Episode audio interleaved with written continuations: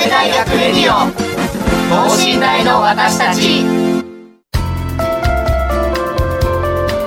この番組では神戸大学でのキャンパスライフ受験エピソードなど学生パーソナリティが生の声をお届けしていきます。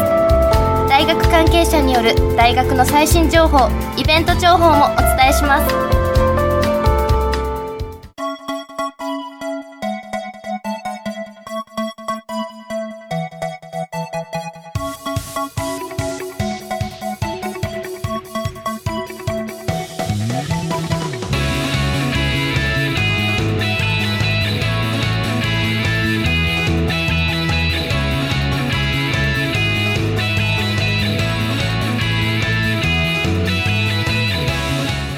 皆さんこんばんは。海洋政策科学部3年の佐伯美希子です。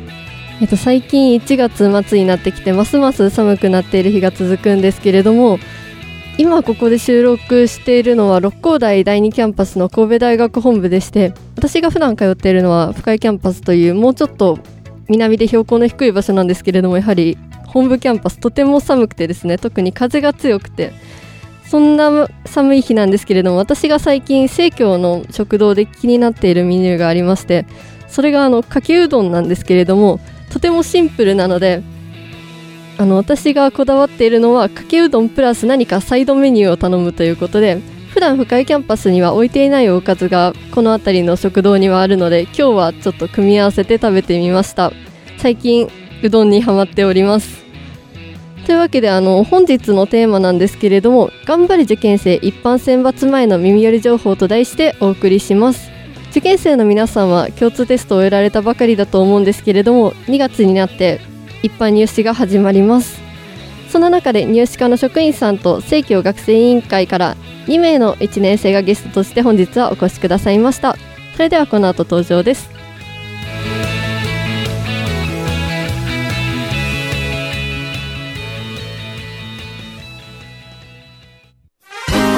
大学レディオ。等身大の私たち。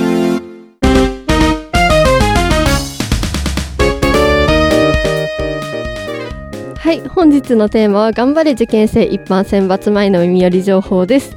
本日お越しくださったゲストの皆さんを紹介します。まずは神戸大学入試課の職員さんの有働さんです。どうぞ。えー神戸大学入試課の有働と申します。よろしくお願いいたします。よろしくお願いしますそれでは正教学生委員会からお越しくださった2名の1回生にも自己紹介をお願いします。こんにちは。神戸大学農学部生命機能科学科応用生命科学コースの東野峰明です。よろしくお願いします。よろしくお願いします。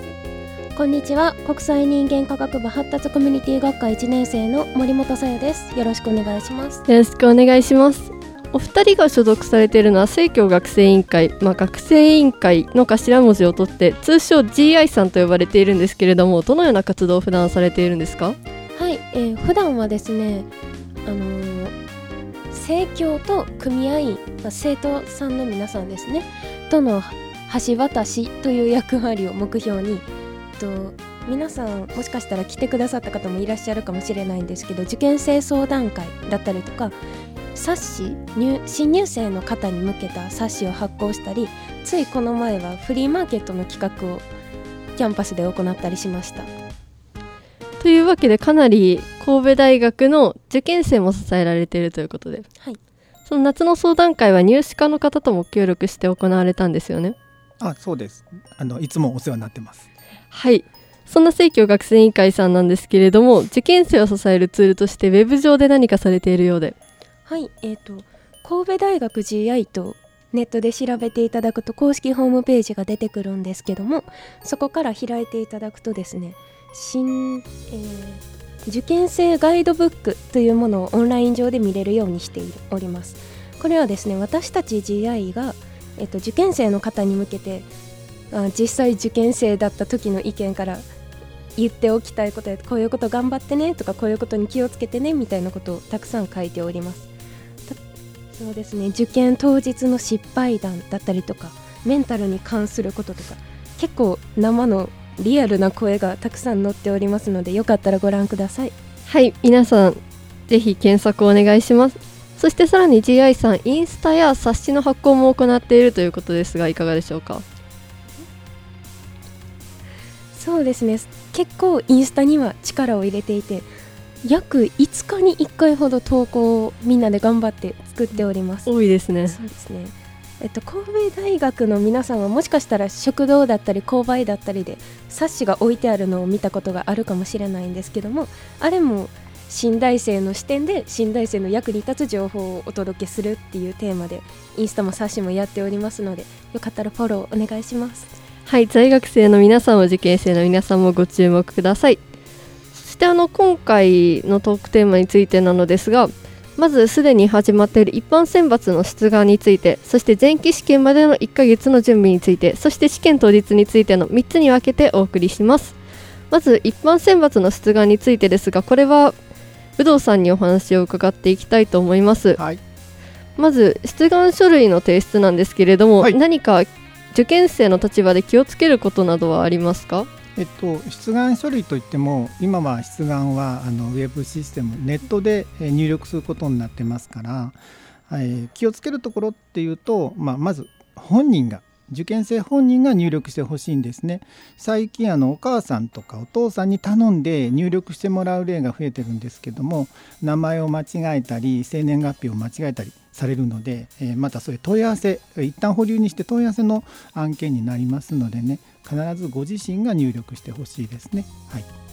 他に何かよくミスされていることとかってありますか？あとはですねあのネットで入力した後に、えー共通テストの成績請求表とか高校からあもらった調査書を郵送で別途送っていただくんですけれどもその時に共通テストの成績表の種類を間違えるっていうのがケースとしてよくありますね。必ず前期日程これあの色がついてるんですが青色がついてます。もしくは後期日程赤色がついてます、はい、両方出願される時にはあそれぞれ入れ間違えて貼り付けることもありますのでね。あのよくよく注意をしてください。はい。というわけであの先ほどお話にもあったようにあの出願にはネットで行う作業と郵送で行わなければならない資料の送付そうですね。ざっと言えばあのネットの方ではまずあのプロフィールを入れていただいてマイページを作っていただく。それとあの、まあ、利用案内をお読みながら入力してもらうんですけども入力の手順がどこそこ学部のどこどこ学科っていうふうに自分の志望,、えー志望先から入力していくのでまず志望先を間違えることはないし、えー選択する科目についてもおチョイスが出ますからあ間違えることはないとは思うんです。はいでその後にプロフィール入れていただいて全部お入力が終わった後に最後に検定料の支払いがありますだから検定料についてはクレジットカードとか、えーペイジーとか、えーコンビニでもあの支払うことはできるので、まあ、クレジットカードとかペイジになるとお父さんにちょっと手伝ってもらうっていうことは必要になるかもしれませんけどもそこの支払いまではネットでできます。でネットでプロフィール入れた後必要書類を打ち出していただくんですけれども、えー、宛名シールって言って封筒に貼る表に貼るシールとかね出てきますので、そういうのを打ち出してもらって先ほど言ったあ、えー成績請求表を貼っていただいて調査書を入れていただいて送っていただくつまり順番としてはネット上での出願ネット上での出願料金の支払い郵送そうですね。という順番になりますですね。で郵送が、えー締め切り日に到着すれば受付完了になります。それの締め切りが2月2日と伺っているんですけれど2月2日ですね。2月2日の5時必,、えー必着になってます。まああのすべ、えー全て郵便局を通じての受付になるので持ち込みはできないですね。なので早めに出してほしいんです。で最近ではあの雪だったり事故だったりして簡単に郵便局さんちょっと遅れたりするので、えーギリギリに出すのはやめてほしいですねゆとりを持って出していただければと思いますはい。この放送日1月26日ですけれども2月2日までもう時間はそれほどないのでもう聞いてもらっている方は早めにお手続きをお願いしたいと思います。そしてあのもし書類に不備があった場合ってどのようになるんでしょうか？えっと、成績請求表と調査書が届かなかったら一旦保留ですね。仕事が止まってしまいます、まあ、その裏で、えー、私たちがあ本人に連絡したりご家族に連絡したり高校に連絡したりして、えー、書類を送ってくださいっていう手続きをします。でその時に一番困るのは連絡がつかない。っていうのがあって緊急連絡先は必ずご本人の携帯にしてほしいんですね。で、えー、着信履歴があったらあ神戸大学番号で検索すれば今分かりますよね、どこの番号かね。なんかそういうのを利用して、えー、即折り返してほしいと思います。あの親御さんに連絡ついてもあの本人に確認する必要があったりすることがあるのでこれは優先順位としてはまず本人に確認したいので緊急連絡先はご本人の番号を入れておいてほしいです。はい。ありがとうございましたというわけで皆さん一般選抜の出願についてある程度分かっていただけたかなと思います。そして続いて前期試験まであと1ヶ月となってきたその中での勉強方法だったりどのように過ごされたかを去年受験を経験されたお二人に聞きたいと思います。あはい。えっと残り1ヶ月なんですけれどもまずえー、っと過去問を優先的に取り扱ってほしいかなと思います。えっと、神戸大学は、えっと、僕は、えっと、試験科目、えー、理系で英語と数学、物理、科学で受験したんですけれども、えっと、英語だと結構時間に追われると思います。なので、そういう訓練をしたりだとか、物理だと、えっと、結構珍しいんですけれども、えー、論述しないといけないので、そういうことに対策など、やっぱり普段やってる、えー、参考書ももちろん大事なんですけれども、えっと、形式に慣れて、その後見つかった分野の弱点については、えっと、自分のそのよく使っている参考書を使って復習していただければと思います。過去問とお伺いしましたが、はい、大体何年分ぐらい解きました？えー、っと10年分ぐらいえっと過去のやつも赤本学校とかにあるストックを使って10年ぐらい解きましたね、はい、全科目ですか？そうですね。全科目10年分ぐらいは解きました。ああやっぱりそれぐらい力を入れていかないとということなんですね。そしてあの記述などがあるとおっしゃってたんですけれども学校の先生などに添削を頼んだりとかってされました？えっと数学はしなかったんですけどえっと、英作文ですね。長文、はい、えっと、英語で第4問自由英作文があるんですけどそこは結構添削やっぱり必要なのでしてもらいましたね。それってどれぐらい前から対策していたんですか？えっと自由英作自体はもう3年生からやっててただ神戸大学にそのシフトをするのはもう本当に最後で全然いいんですけれども自由則時代は結構前からやってました。ありがとうございます。結構過去問重視という話をされていた東野さんですが森本さんいかがでしたでしょうか？そうですね。今のお話を聞いててちょっと耳が痛かったんですけども なぜかというとですね私共通テストの成績が結構思ったよりもよくってその自己採点の結果を見て調子に乗ってしまってかなり遊んでいたんですね。この1月末ぐらいの時期まで、はい、あのつむつむってあるじゃないですか。あれをずっとやっていてその友達の中で週間点数ランキングみたいなものがつむつむにあるんですよ、はい、あれに毎週上位にランクインするくらいには やってしまっていたんですね。でこの後に2月に入った時にその過去問を初めて解いてこれはやばいと絶望してそこからちゃんとやり始めたんですけども今これを聞いていらっしゃる方で私と同じような方がいらっしゃるかもしれないですよね。その結構良かったぞ共通テスト。これはいけるかもって。まあそれは十分に喜んでください。けど二次試験結構頑張ってください。そのスマホゲームをやめるきっかけってなったのはその過去問で自分が解けないっていうのを確認したからですか？そうですね。その過去問を解くってなった時に私はその文系受験なので国語数学英語なんですけども一回一日通してやってみたんですよ、はい、その朝からこれを解いてこれを解いてお弁当を食べてこれを解くみたいなその二次試験の日程を再現してみたんですけども、はい、特に国語ですね時間が足りない。あと私数学苦手だったので、はい、その小大問の中の小問の第1問すら解けないこともあってやばって なってしまったのでそこからもう焦りと、まあ、絶望とはい、でやめるきっかけになりました。その二次試験の日程を再現して勉強されたってことなんですけれども何か計画を立てられてたりとかしたんですか？計画っていうのはその本番の日のっていうことですかねというよりもあの一日にどれだけ勉強するだったり。そうですね。あの私自身が始めるまでに時間がかかるけど一回始めたらあんまり集中力が切れないタイプだったので計画っていうよりもその日できるだけっていう風にやってました。で周りの友達も結構ガーッとやる子が多くって学校終わってからも近くの図書館で夜の7時くらいまで勉強してから帰ったりみたいな子が多かったので周りの空気に割と素直に流されていれば勉強できてたのでありがたかったですね私。そうなんですね。あのちなみに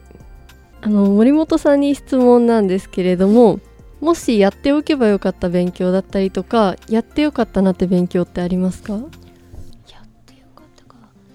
やっておけばよかったはもうつむつむやらなければよかったなんですけども。はい。やっておやっておいてよかったのはいろんな先生に添削してもらったことですかね。国語英語数学、まあ、全部記述なんですけども、はい。特に国語はあのどうやったら部分点を稼げるかって学生視点ではなかなか分からなくって。そうですね。そうです。なのであの私中高一貫にの学校にいたのではい。いろんな先生がいらっしゃったんですよ。なのでほぼ全員の国語の先生に添削していただいたんじゃないかなおそらく。本当に今まで一回も担当してもらったことがないような先生にもちょっとお願いしますって 言ってそれでお願いしてました。で受かった時にその添削してもらった全員の先生にお祝いしてもらえるのですごいありがたかったし嬉しかったです。つまりあの一人の先生に求めるのではなくていろんな先生の視点を借りてということだったんですか？そうですね。私は高3の担任が国語の先生だったのでまずはその人にお願いしていたんですけどそのその人以外の視点もまあその先生と採点する先生の視点が全く同じなわけがないのでその先生が時間ない時とかに会って隣の席の先生にお願いしたりして本当にいろんな人の視点で採点していただいてました。それはいいかもしれないですね。もし塾とかに通われている方は塾の先生とかの力も借りることができそうですね。そしてあの話変わって試験当日なんですけれども今度はまた職員の有働さんにお聞きしたいんですけれども、はい。何か当日どうしても注意事項というのはありますか？やっぱりですねあの大学は高校と違ってキャンパスがとてつもなく広いのでやっぱりそのイメージをしっかり持ってもらうのが必要だと思うんですね。だから事前の下見はじっくり時間をかけてほしいと思います。で、まあ、バスを利用してみるとか余裕があれば歩いてみるとかされた方が良いと思いますね。とにかくあの迷うとですねあの坂道を登ったり降りたりして移動は焦りながら移動することになるのでこれはもう気分的にマイナスなのでね下見をしっかりしてください。はい。あの東野さんと森本さんは下見とかされました？あはい、えっと、僕は、えー前日にホテルに宿泊していたので、えーその時に下見をして、えっと、実際の道迷わないようにはしていました。森本さんいかがでしょうか？私できてなくってその神戸大学のキャンパスって1年の今でもたまに分からなくなるくらいにちょっと複雑だったりするじゃないですか、迷いましたね。迷ってその私はお弁当を生協の方からいただいたんですけども、はい。その生協の方に「ケイトってどこですか?」って聞いて教えていただいたので下見大事やったなって今思いますね森本さん国際人間科学部の発達コミュニティ学科ということなんですけれども、どちらで二次試験を受けられたんですか？と鶴かぶと第一キャンパスの系統の教室でした。系統というとあの学生の皆さんだと分かると思うんですけれども鶴かぶと第一キャンパスの中でもかなり奥の方にありますよね。そうですね。あとその他の塔と若干見た目が違うんですよね系統はい。で入り口のところになんか職員の方がいっぱいいらっしゃるところがあるのでここって教室入ってる塔なのかなって職員の方用の塔だったりしないかなと思ってかなり入るのに躊躇してしまったので下見大事です あのもし迷ってしまった場合はどのようになるのか有働さんお願いできますか？はい、あの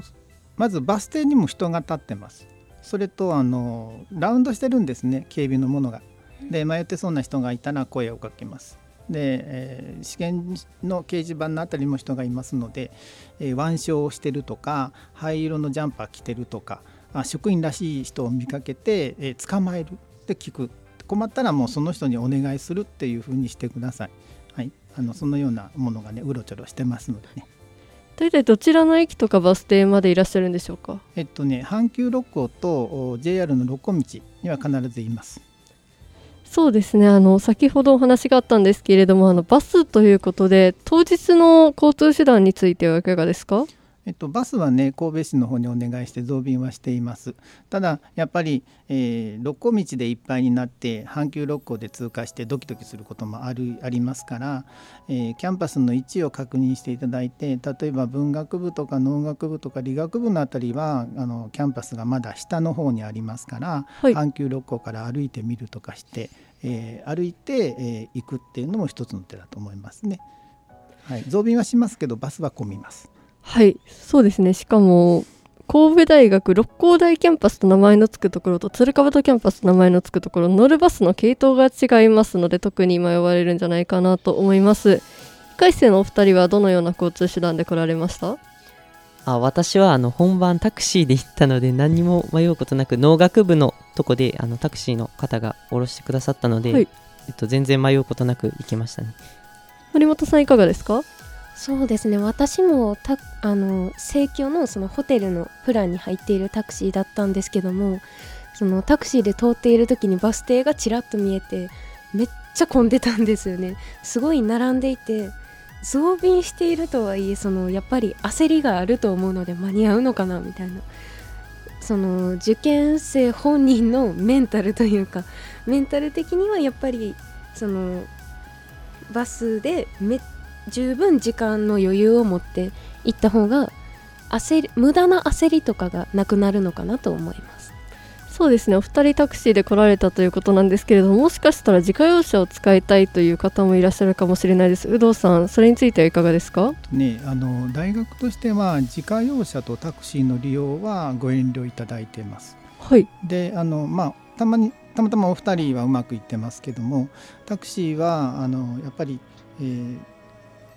当日の試験場の表示が違うところもありますので、はい。えータクシーは利用しない方がいいですね。公共交通機関がトラブって、えー遅れた場合は配慮はしますけど自家用車とタクシーでトラブった場合は配慮はできないのでおすすめではないです。はい、あのタクシーでうまく来られたっていうのは逆に不思議なぐらい、うんラッキーやったんですね。はい、あの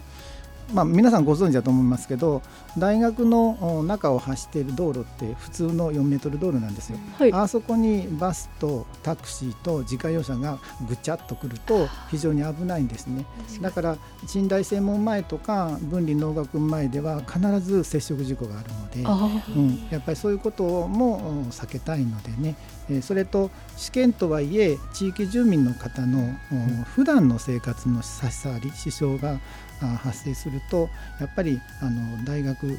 のイメージも良くないですしね。そこはやっぱり地域の方にもご協力いただく意味でもこういう自家用車タクシーはご遠慮いただきたい。というのが立場ですね。そうなんですね。私はあの海洋政策学部ということで深谷キャンパスで受験をしたので深江キャンパスは最寄りが阪神電車の駅ということでも駅から徒歩で歩く人がほとんどその環境で考えてしまうと六甲台鶴甲キャンパスってアクセスはちょっと不便な部分があるので受験生が集まるとなるとこのキャンパスならではの問題があるんだなと改めて感じました。受験生の皆さんお気をつけてお越しください。そして最後に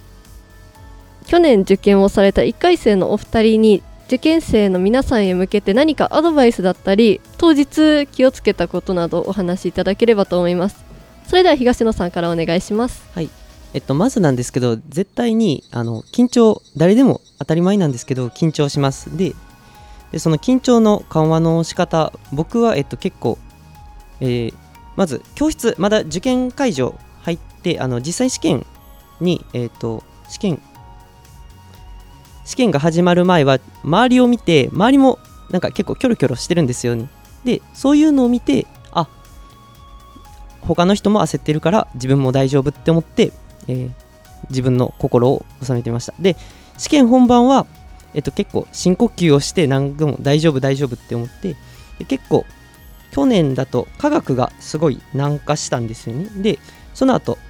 あの共通テストでもあったかもしれないんですけど何か難化した後他の科目で挽回しようって思うかもしれないんですけど周りもきっとできていないのでむしろ挽回しようと思って焦って逆に次の科目でも影響が出てしまうこともあるのでそうならないようにしてください。ありがとうございます。それでは森本さんいかがでしょうか？そうですね。その受ける前は今東野さんがおっしゃったようにまず焦らないように。で試験最中はですねその普段の学校のテストとかだと、えっと、テスト終わったらもう受けた内容覚えた内容忘れたわみたいなことをネタで言うことはあると思うんですけど二次試験本番はそれで大丈夫です。その試験が終わったら今受けたことは忘れて次のことだけ考えましょう。でそうですね。私はそのお友達とかと一緒に行ったわけじゃないのでもう一人でひたすらああってなってたんですけどもお弁当の時に普段から見てる YouTube を、はい。YouTuber の人たちをこう耳で聞きながら見ながら食べてたのでそこでかなりリラックスできましたね。うん、だ不不不審だったかもしれないんですけど私はもうちょっと声出して笑ってた気がしますあの時に。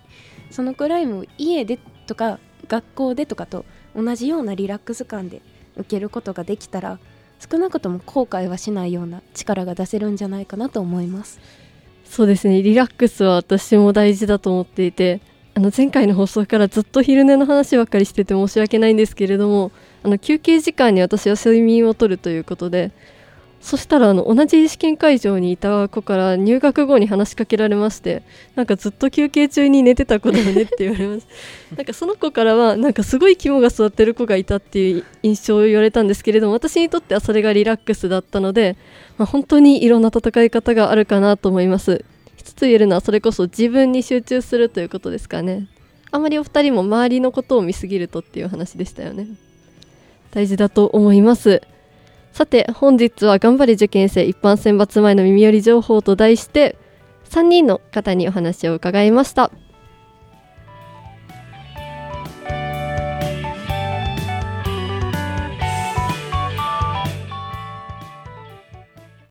神戸大学レディオ等身大の私たち。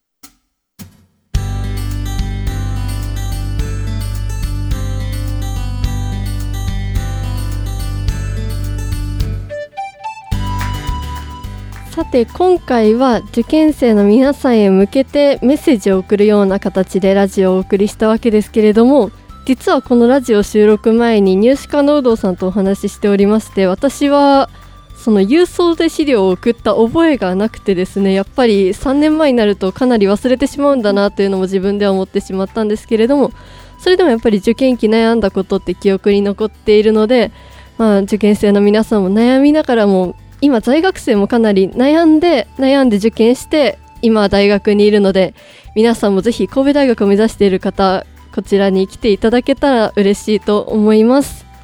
さて本日は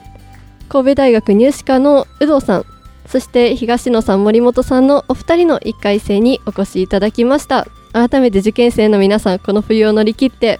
春私たちと一緒に神戸大学生になっていただけることを望んでいます。ぜひお越しください。というわけで本日パーソナリティは神戸大学海洋政策科学部の佐伯美希子でお届けしました。それではまた次回さようなら。